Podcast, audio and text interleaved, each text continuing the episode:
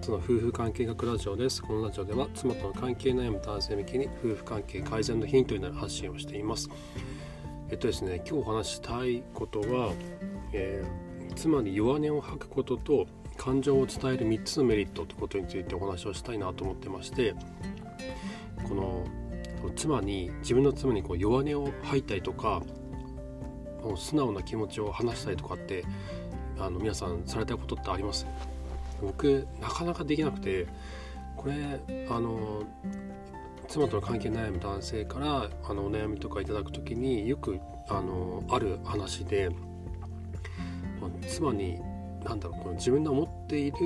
この弱い部分自分の弱い部分を話すということがとても難しいという話を聞くんですね。でこれがあの僕自身もそうだったんですけどただここでこれがですねできるようになるとつまり弱音を吐くことができるようになると結構関係がこう変わりやすいなっていうのを実感していてなので今日はそのことについて、えー、ちょっと深く話をしてみたいなって思います。はい。今日もよろしくお願いします。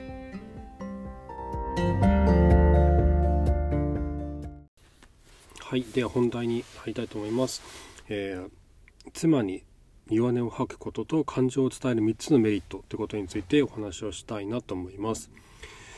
でですね、まず、こうなんで感情を伝えることが重要なのかというと、あの、3つあるなと思ってまして、僕1つは、僕ら男性ってこう勘違いされてることが結構多いんですよね。などういう勘違いされてるかっていうと、あの、なんだろう、ちょっと、なんだろう、こう感情的になってしまったりとか、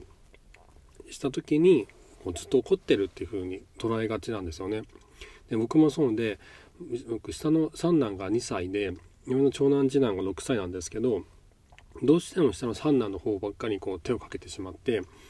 上の長男次男にこうあまり構えなかったりするんですよね。でそで彼らが気を引いてもらいたくて喧嘩をしたりとかしててでちょっと怒っちゃったとかもするんですけど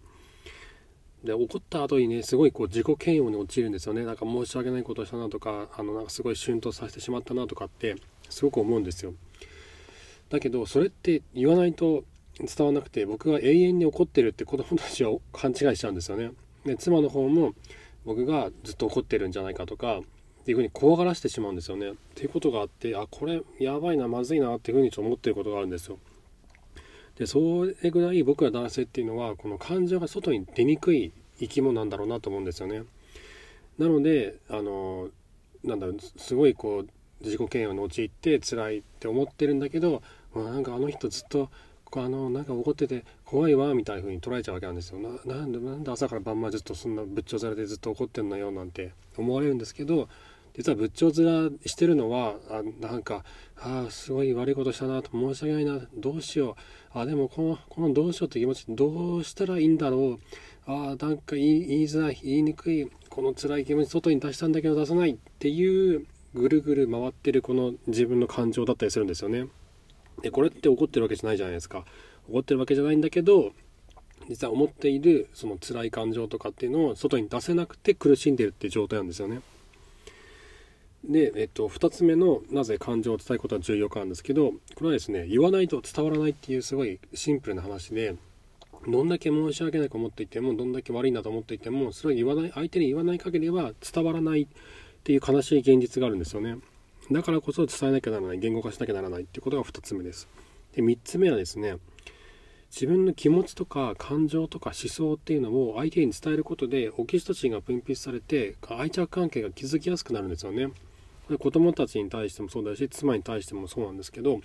自分がな本当は何を思っているのかとか日々何を考えているのかっていうことを伝えるとオキシトシンでは愛情ホルモンって呼ばれるオキシトシンが分泌されて2人の間に強い絆を作ることができるようになると言われています。だからこそ僕ら男性っていうのは普段言えないからこそ言いづらいからこそその心の壁を破って感情を伝えるってことが重要なんだろうなって僕は感じています。でえっとじゃあなんで男性はそもそも弱音を吐けないのかってことなんですけど吐きづらいですよね。言いづらいですよね。いやすごい辛いんだよね。とかいやもうなんかもう自己嫌悪に陥っちゃってもう自分が嫌みたいなことってなかなか人に言えないじゃないですか。これあの仕事関係あったらますますね絶対言えないですよね。会社の人に「いや僕すごい今自己嫌悪に陥ってて何も手につかなくて朝から晩までずっと辛いんです」とかって言えないですよね。でどうなんだみたいな話になりやすくなるんじゃないかなっていう恐怖感があったりするんで。でこれ自分の妻に対してもなかなか言えないですよね。弱音を吐けない。でこれはですね僕3つの原因があると思っていて。1つは、えー、自分が育った生育環境ですね。で特に親の教育だったりすると思います。僕もそうなんですけど結構父親なんだろうな僕らみたいなこの昭和で育った世代昭和で生まれた昭和生まれた世代っていうのは、まあ、平成ももしかしたらそうかもしれないんですけど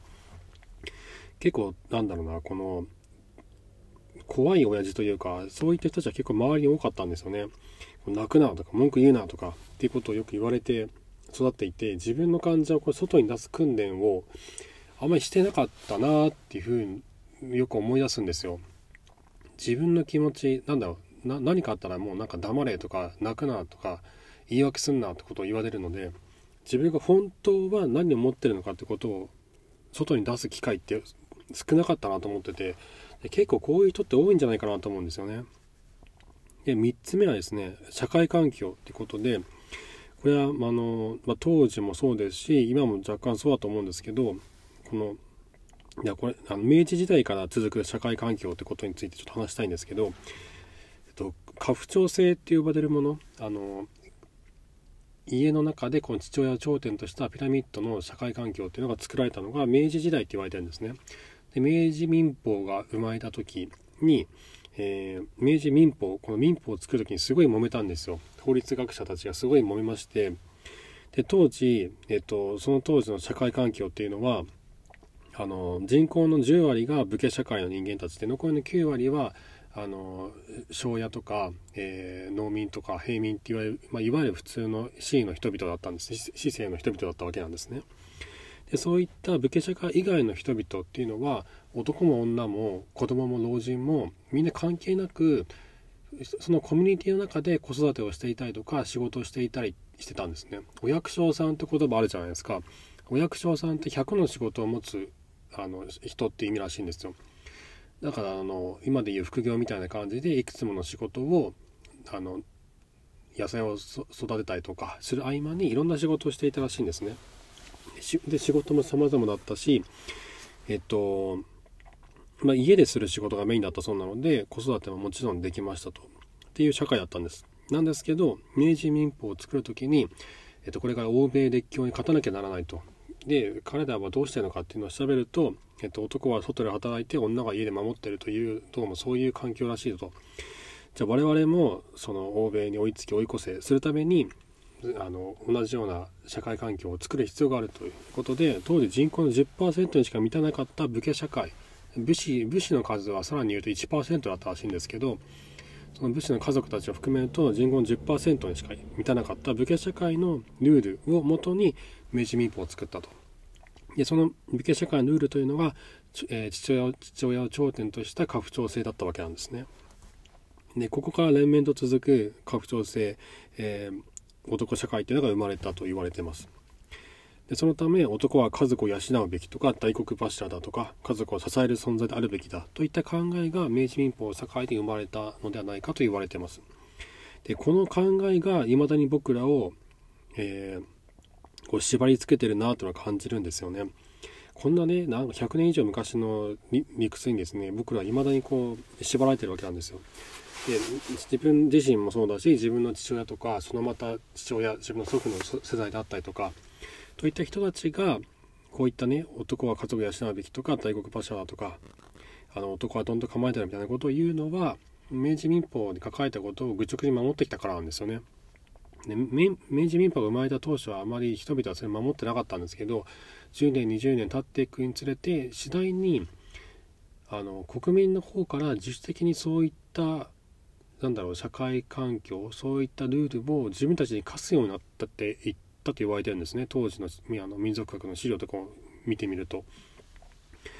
であの今で言う自粛警察みたいなやつですよね。あの男は外で働き女は家で守るみたいな。あの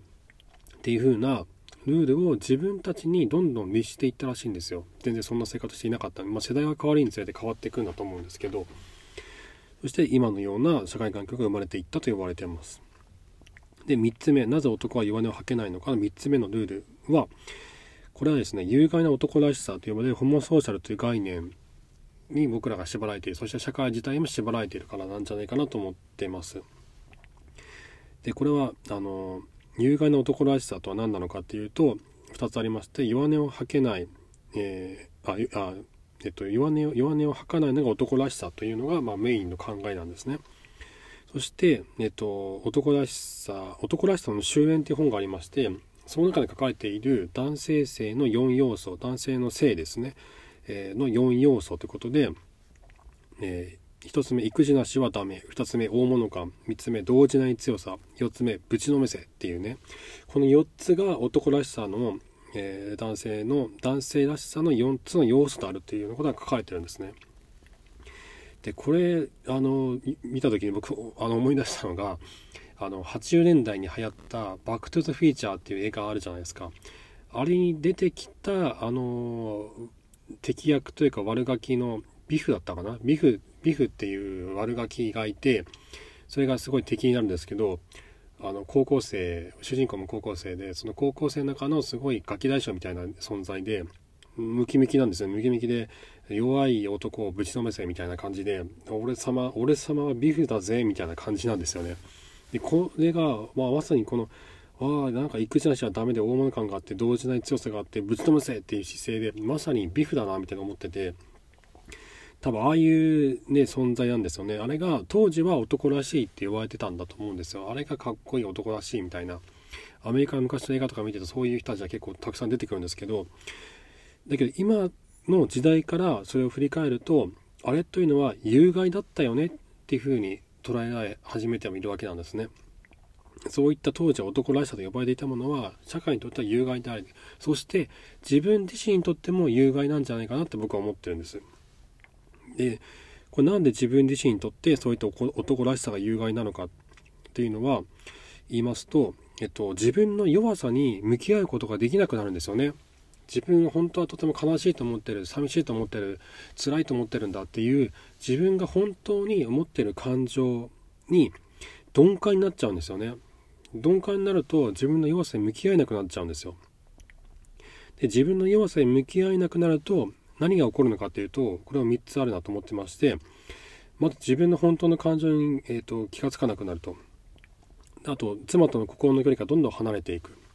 で3つ目は生きるのが辛くなるってことなんですでこれ逆に言い換えると自分の強さあ自分の弱さに向き合うと何が起こるかっていうと自分の本当の感情に気がつきやすくなってさらにそれを言語化するしやすくなる。そして、えー、それによって妻との心の距離というのがどんどん近づいていく。で妻との関係が良くなることによって、え、生きるのが楽になる。これは妻だけでなくて他の周りの人々に対しても自分が本当に思ってること本当に感じてる感情というのを口にして自分はこういうことを考えてるんだこういう人間なんだってことを伝えると楽になるんですよね。生きるのがすごい楽になるんですよ。これ本当に僕感じてて僕20代後半ぐらいの頃からこう仕事をする時にこうなんかしやす仕事がしやすくなるためにあえてこうアホみたいな感じで自分の感情をこうファーって口に出すようにし始めたんですよね。ああ、辛い、あ大変だわ、とか、えー、嫌やわ、みたいな感じで、なんか女性っぽい口調を使うと、よりこう、感情って出しやすいなっていう風なのも感じたのもその頃なんですけど、そうなると、すごい生きるのが楽になるんですよ。辛い時に辛いって言えるってすごい楽なんですよ、これ。これぜひやってもらいたいんですけど、あの辛い時に辛いと言えないと心の中にどんどんどんどんこうなんか鉛が溜まっていくみたいな感じで重り重しがどんどん溜まっていって暗い深いあの真っ暗な深海の中に沈んでいくような気持ちになるんですよねだけどこの重りが取れると体が楽になって軽くなってどんどんどんどん海の底から上の方に上がっていくんですよどんどんどんどん上がっていって太陽がそこに見えてるんですね太陽がそこに見えていってそこからさらに勇気を出して自分の思いを口に出す習慣をつけていくと水面をこう打ち破って、えーと、地上へとこう出ることができるんですね。でそうなると本当にふわーっと世界が広げて広がって生きるのが本当に楽になるんです。っていうことを僕は日々感じてましてなので、えっと、ちょっとなんか生きるのが辛いなとかあの本当は思ってたことと違うんだけどなんか妻とかな妻がずっと僕をなんかなんかあこうなんか怒ってると思ってるなとか本当はそんなこと思ってないんだけどなとかなんか関係が気まずいなとかっていう方は是非ですね自分が思ってることっていうのを言語化してで弱音を吐くことを、えー、訓練するといいんじゃないのかなって思います。はいというわけで今日は、えー、妻に弱音を吐くことと感情を伝える3つのメリットについてお話をさせていただきました。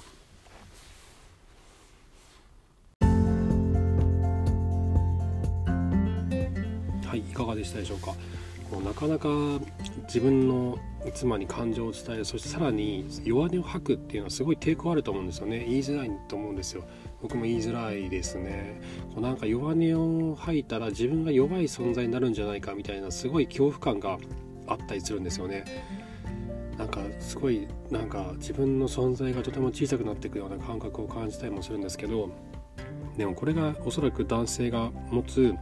えー、その男性性の要素の一つなんだろうなと思うんですよね。だこれがあるからこそ男性は自分を鼓舞して、えー、強い目標に向かってどんどん進んでいってそれをクリアしていくことができるんだと思うんですよね。それがあるからこそ、えー、僕ら人間男性っていうのは、えーと、月へロケットを打ち上げて、え月に歩いたりとか宇宙を、え宇宙旅行を考えてそれに向けていろんな技術を作り上げていったりとか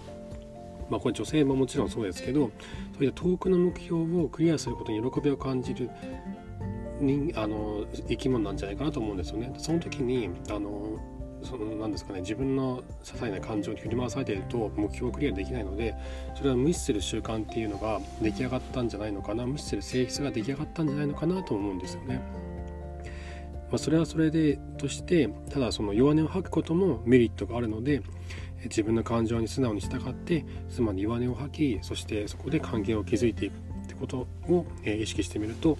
夫婦関係というのはどんどん楽になるなというふうに感じています。はいというわけで、え、今回も最後までありがとうございました。それではまた。